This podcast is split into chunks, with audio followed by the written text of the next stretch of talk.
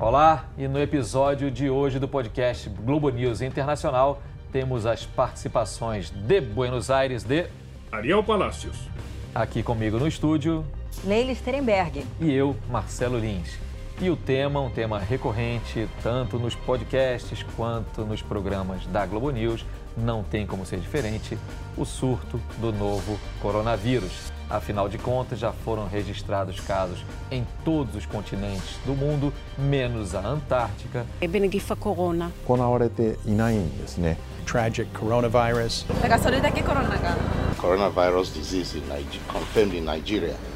E o vírus segue avançando, ainda que numa velocidade menor na China, mas o mundo parou um pouquinho assustado essa semana por conta da disparada de casos registrados, por exemplo, na Itália, e também pelas medidas preventivas ou reativas de vários governos para conter a expansão dessa nova mutação do vírus do coronavírus notadamente no Japão, com fechamento de escolas. Medida semelhante na China já havia acontecido também em boa parte do país. A gente viu também restrições a viagens e o cancelamento de muitas viagens pela Europa. Enfim, é uma situação de preocupação internacional, mas a Organização Mundial da Saúde, que segue dando seus relatórios com a constância e a transparência necessária, resiste a declarar a tal da pandemia, que é quando a epidemia se mostra realmente fora de controle, a OMS não acredita que tenhamos chegado nesse estágio. E vamos lembrar ainda também,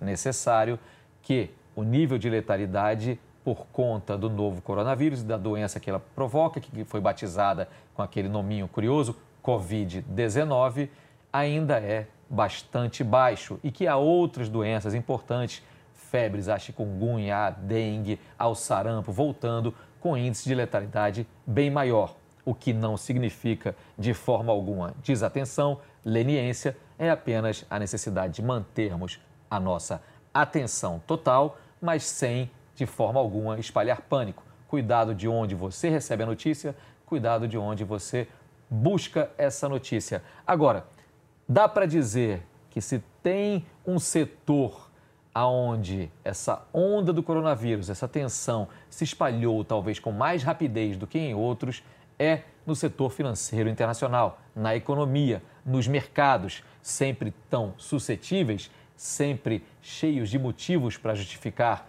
essa disparada ou essa baixa, os mercados financeiros internacionais, mais uma vez, reagiram e negativamente, né, Leila? Exatamente. O mercado financeiro gosta de praticar uma coisa chamada overshooting, né? Como eles dizem, eles são mais realistas que o rei. E aí há aquele movimento especulativo, e aí todo mundo corre para os investimentos considerados mais seguros, como dólar, como ouro, que é o que a gente tem acompanhado. Eu conversei com o Paulo Nogueira Batista Júnior, que é um economista que já conversou com a gente aqui no podcast do Globo News Internacional. Ele foi diretor do FMI, foi vice-presidente, fundador, aliás, do novo Banco de Desenvolvimento, o Banco dos BRICS, e vamos ouvir o que ele disse a esse respeito. O impacto do, do, do, coronavírus sobre a economia mundial e a brasileira é, obviamente, muito incerto. Ninguém sabe o alcance da, do vírus, o efeito, a duração.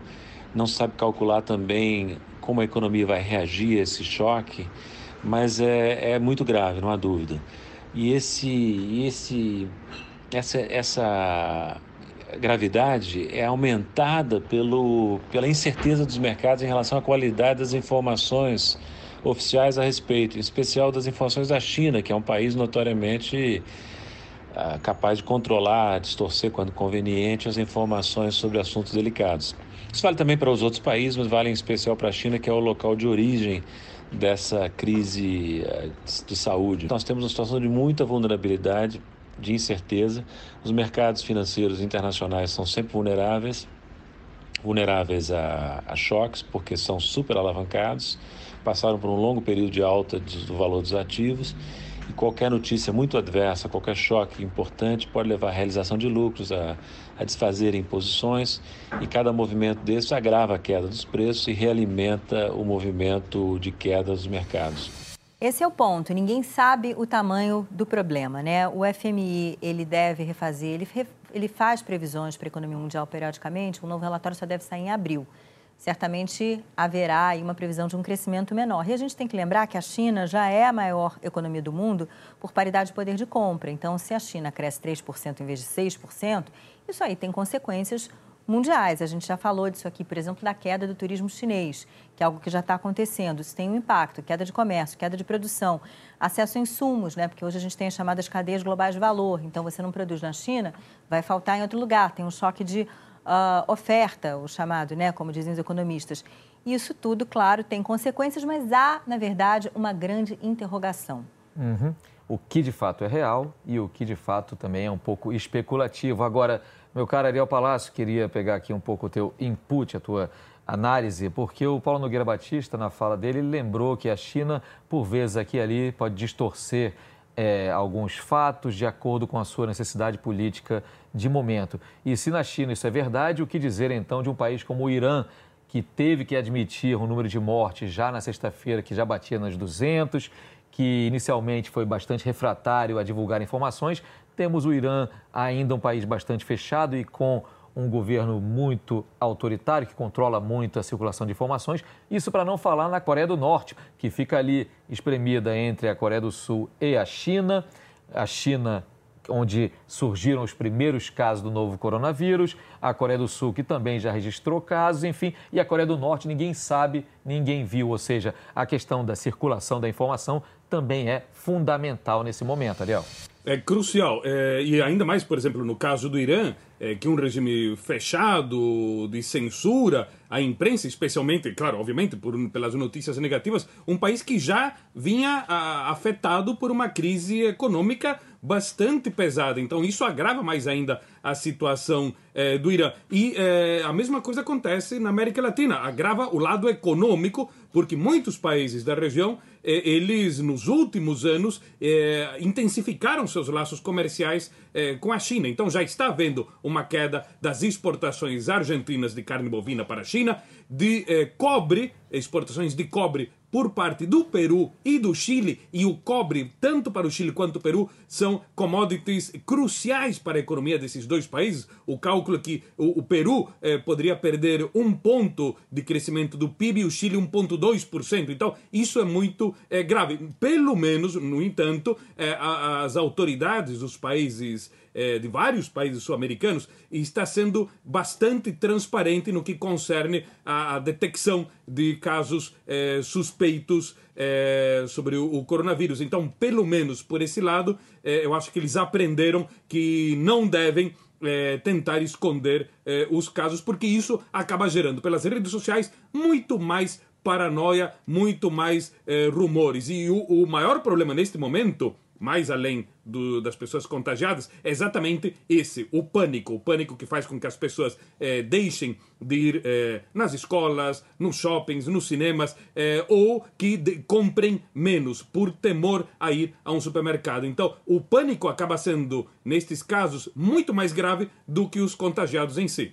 Sem dúvida, ainda falando de América Latina, a própria Organização Mundial da Saúde lembrou exatamente essa história que você citava aí, Ariel, do pânico como sendo o principal inimigo nesse momento, o pânico, os rumores, as tais das fake news. Então fica também a nossa ressalva aqui para que as pessoas procurem as informações de fontes fidedignas, chequem sempre que possível.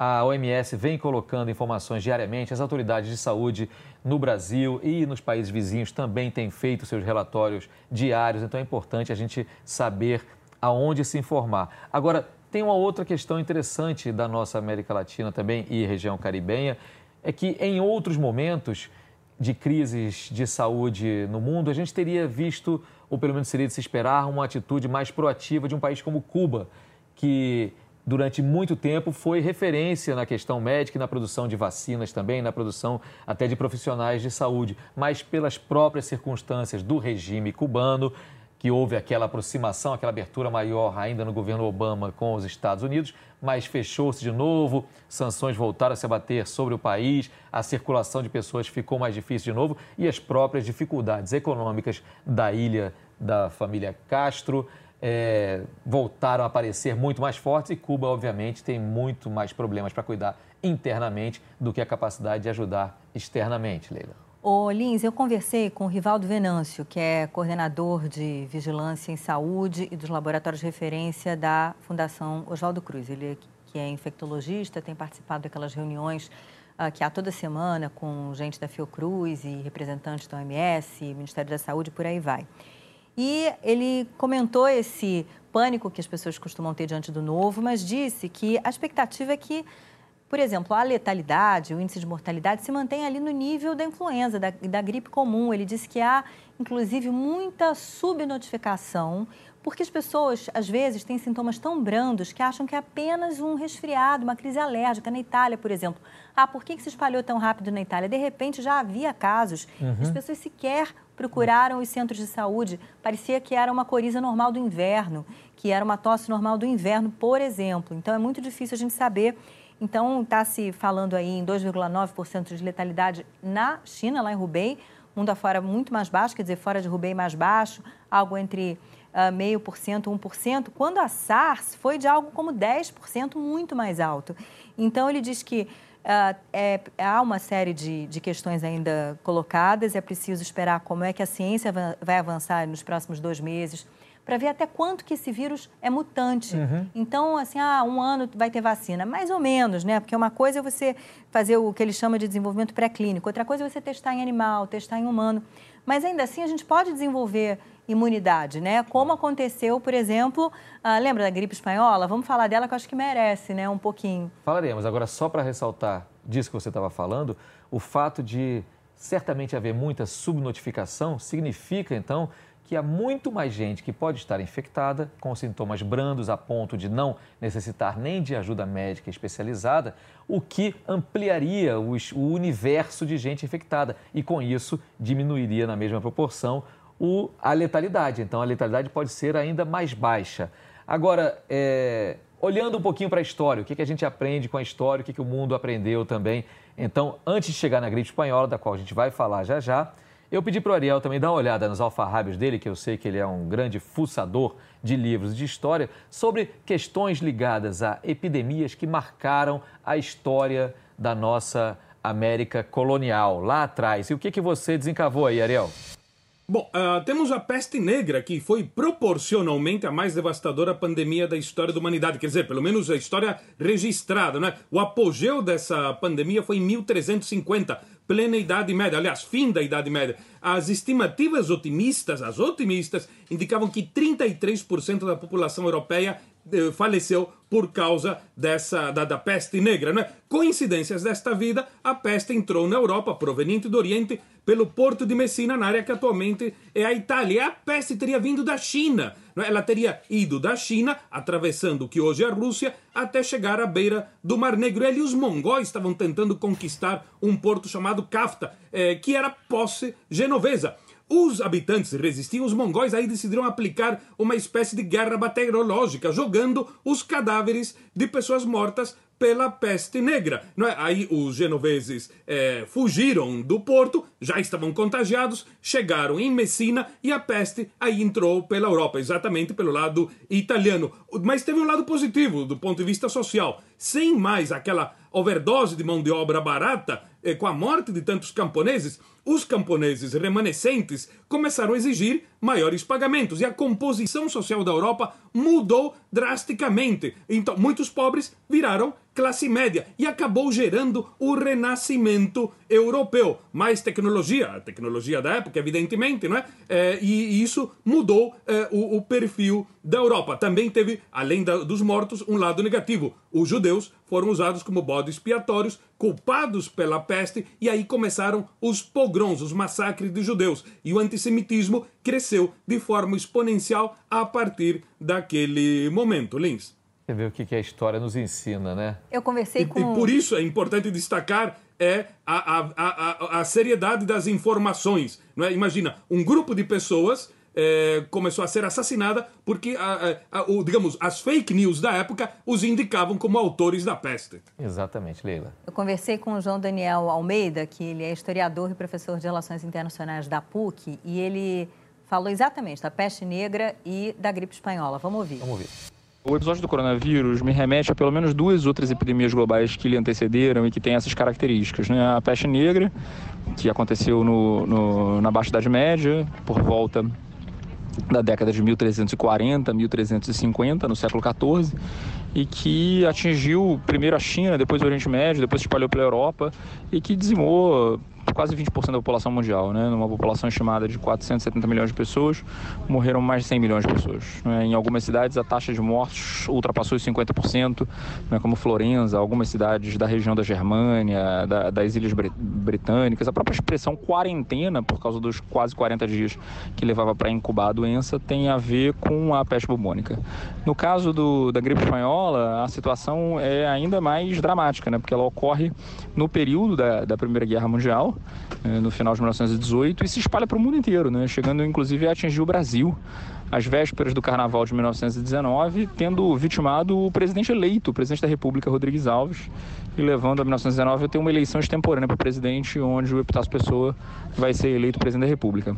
É, o Carnaval de 1919 é, foi considerado o carnaval mais alegre de todos, porque logo depois que a epidemia deu sinais de arrefecimento, o que aconteceu foi que as pessoas viviam o Carnaval como se fosse a sua última esperança, o seu último momento é, de alegria. Né? Então é um carnaval icônico, o Carnaval de 1919, considerado o carnaval mais alegre de todos, depois de centenas de milhares de mortos. Né? No total mundial, quase 20 milhões de pessoas morreram de gripe espanhola, o que é uma taxa muito maior do que o número de pessoas que morreram na própria Primeira Guerra Mundial. É, ao longo de 1914 a 1918, sendo que a gripe espanhola durou um ano, né, de 18 a 19. Então é uma epidemia global sem precedentes. Esperamos que o coronavírus não chegue nem perto né, de nenhuma dessas duas anteriores. Bom, não há nenhuma indicação de que o coronavírus vai chegar nem perto disso tudo, né, Helena? É, a gente não tinha uma série de uh, fatores que a gente tem hoje, né? Só eh, para dar um número, né, na Primeira Guerra, entre 7 e 12 milhões de pessoas morreram. Então, uhum. Então, você vê quase 20 milhões de gripe espanhola, não é pouca coisa. E, aliás, esse carnaval de 1919, entre outras coisas, foi criado o cordão da bola preta. Você vê, assim, como realmente um carnaval, 101 anos atrás, foi né, do balacobaco, digamos marcou assim. Marcou a vida de muita gente, é. porque teve a morte do presidente brasileiro, até por conta da gripe espanhola, logo antes Teve o Nelson Rodrigues vendo um umbigo de fora pela primeira vez por conta dessa libertinagem de fim de mundo do Carnaval 19. Teve Pedro Nava, que nas memórias dele cita também esse Carnaval de 1919. Realmente algo marcante. Mas eu queria tocar um tema que a gente está aqui se encaminhando aqui rapidamente, mais do que eu gostaria no tempo aqui do nosso podcast, mas que eu não quero deixar de fora, que é das mudanças, as diferenças que a gente tem hoje em relação aos tempos idos não falo nem de 19, falo de coisas mais recentes mesmo, de outras epidemias, onde o compartilhamento de informações e as ações concertadas do mundo não eram tão, tão azeitadas, digamos assim. A Organização Mundial da Saúde é apenas um dos braços da ONU, da Organização das Nações Unidas, que está empenhada no enfrentamento da epidemia do novo coronavírus. São mais de 12 agências envolvidas nisso de todos os lados. Vai do Banco Mundial, a Unicef, passando por todos, eh, o Programa Mundial de Alimentação e todos os outros, né, Leila? Vamos ouvir então mais um trechinho do que disse Paulo Nogueira Batista, exatamente a esse respeito, dessa importância do, da cooperação do multilateralismo. Uma outra dimensão importante dessa crise é que, mais uma vez, fica claro como é importante a cooperação internacional. Enfrentar um desafio como esse do coronavírus, coronavírus não se faz com os mercados, claro, e nem menos, e nem mesmo apenas no âmbito nacional. O Estado Nacional não dá conta. O mercado pode fazer muita coisa, o Estado Nacional pode fazer muita coisa sozinho, mas desafios desse tipo, assim como outros, por exemplo, do clima, exigem cooperação multilateral.